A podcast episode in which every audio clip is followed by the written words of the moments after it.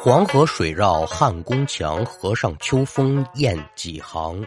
客子过壕追野马，将军掏剑射天狼。皇城古渡迷风晚，白月横空冷战场。闻道朔方多勇略，今日谁是郭汾阳？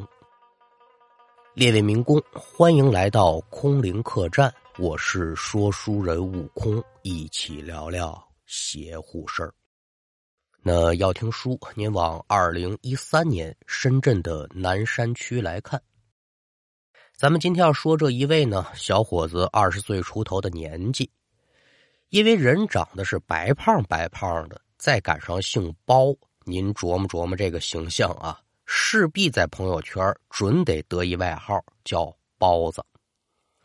今天咱这书打哪儿开呢？得从二零一二年。包子跟同学一次聚会开始说：“包子是哪里人呢？香港人，家庭条件不错。两年前呢，听闻国外留学的朋友就说这国外多好多好的，总听别人在这吹这个耳边风啊，他不免可就动了心思了。都说国外这么好，那么好的，我去瞧瞧去。”把想法一说，家里人可也没拦着啊！你想去外头长长见识，那你就去吧。反而说供得起，不求说学业有成，能混个海归的名头，那说出去也是长了三分的脸。虽然说如愿以偿了，到了国外了，但真到那儿是朋友说的那样吗？也不尽然。有人说国外好，有人说我们国家好。这个呢是仁者见仁，智者见智。还有那个奴颜媚骨、崇洋媚外的，还觉得人家国外的空气都是新鲜的呢。出国留学是为的什么呢？为的呀是学习国外的先进科技文化，回来好好的建设祖国，这是没错。仁者见仁，智者见智，咱不多聊，咱就单说这么一小孩儿，他在异国他乡，爸妈妈都不在身边，他能不想家吗？所以说，每到寒暑假，这包子呢都会回到香港。说话这会儿呢，正是这一年的暑假，包子一如往常一般回到家中，在家这几个哥们弟兄早早可就接着信儿了，说包子回来了。第二天晚上，一帮人呢在一块聚会。他们怎么玩咱撂下不表，就单说第二天早晨，包子他妈妈呢接着一电话，说：“请问您是谁谁家属吗？”就找包他妈妈啊，对啊，我是他妈妈。您是哪位啊？嗨，我这是医院。你儿子昨天呢出了点状况，这会儿是刚刚缓醒过来，你赶紧医院来一趟吧。当妈的一听儿子在医院，心头肯定是咯噔一下。昨儿半夜打电话说玩的好好的，这这这怎么进了医院了呢？跟人打架了吧？心里糊涂。当妈的把电话一撂，喊上自己的爷们，夫妻俩是风风火火，可就来到了医院。到了病房呢，逮住自己儿子，上看看，下看看，左瞧瞧，右瞧瞧，除了脖子上啊有这么一道抓痕之外，可就没别的伤了。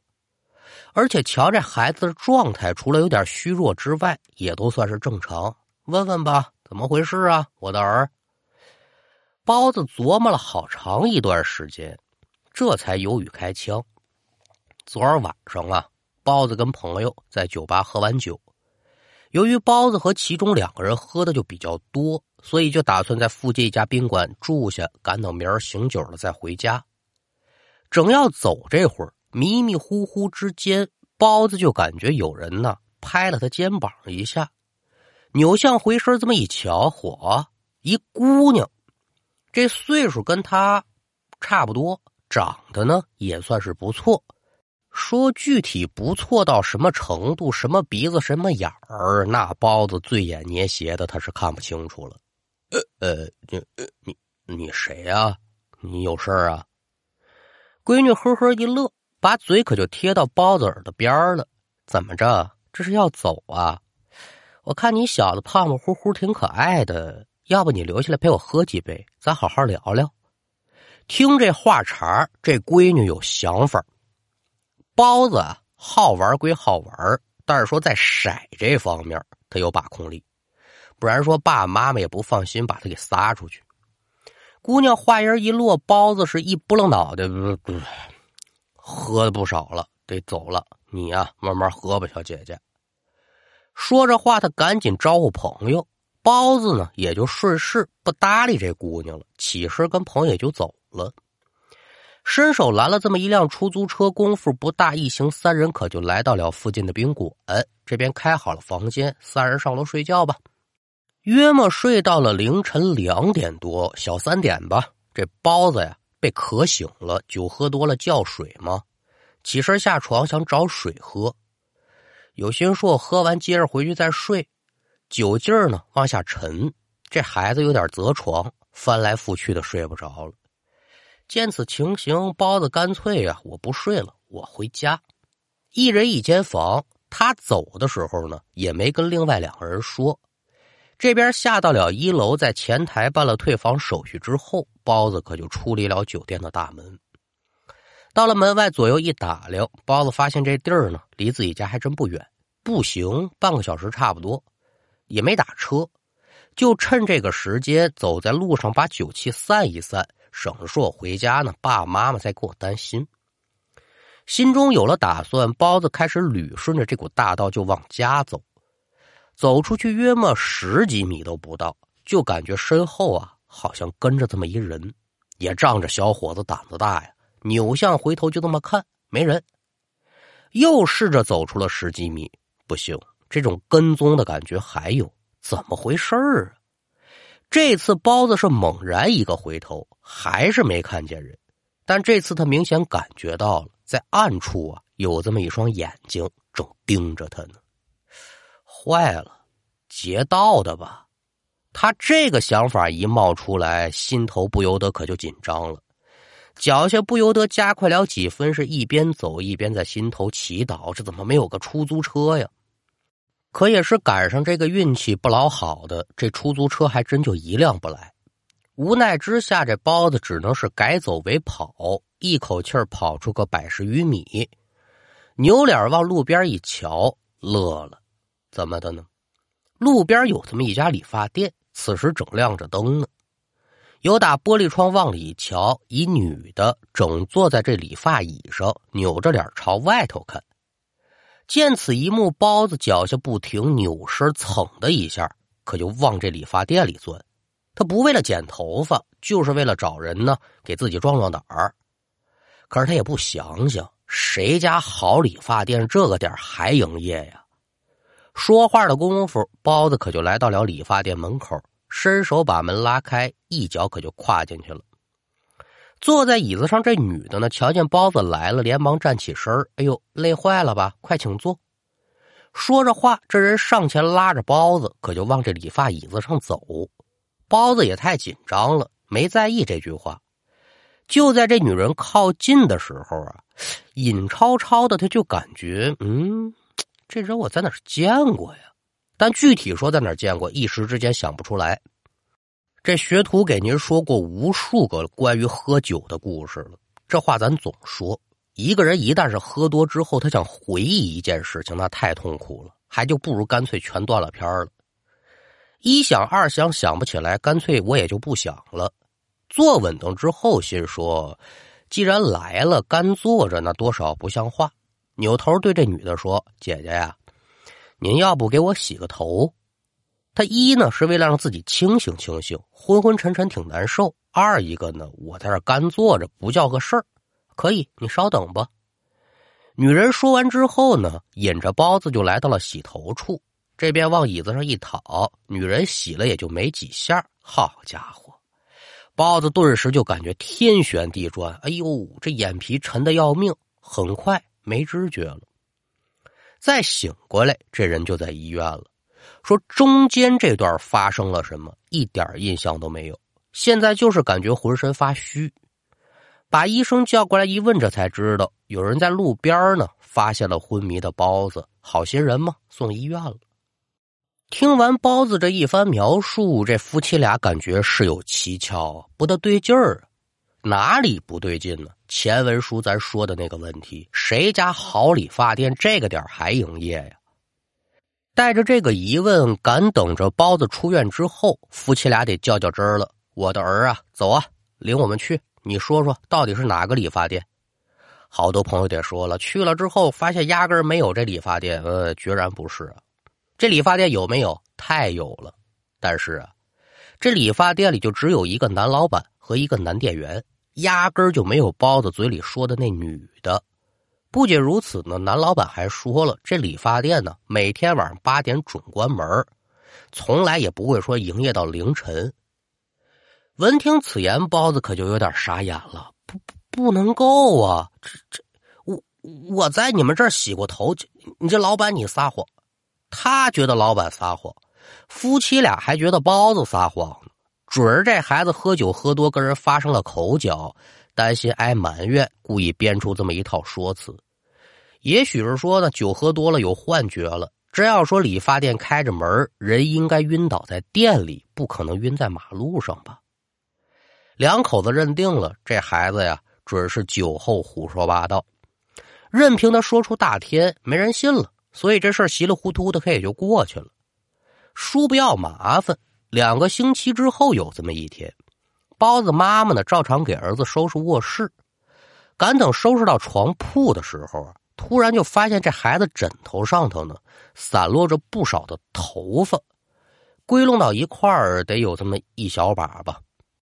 回想一下这段时间，这包子每天睡的是挺晚的，这门锁的也是等等的，咱也不知他是干嘛。所以这当妈的就认为孩子是熬夜熬脱发了。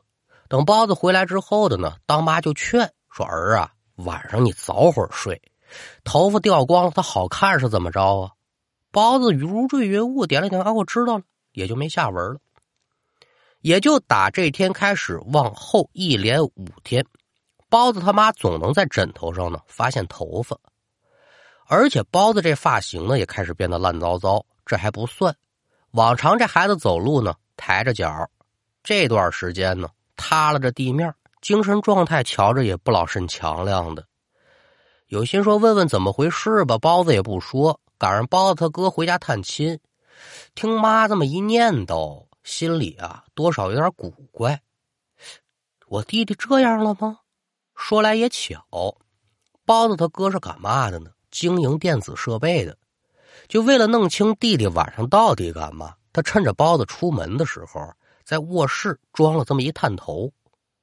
转过天来，一家人是瞒着包子，可就查看这监控录像。看完之后，全吓一跳，怎么回事呢？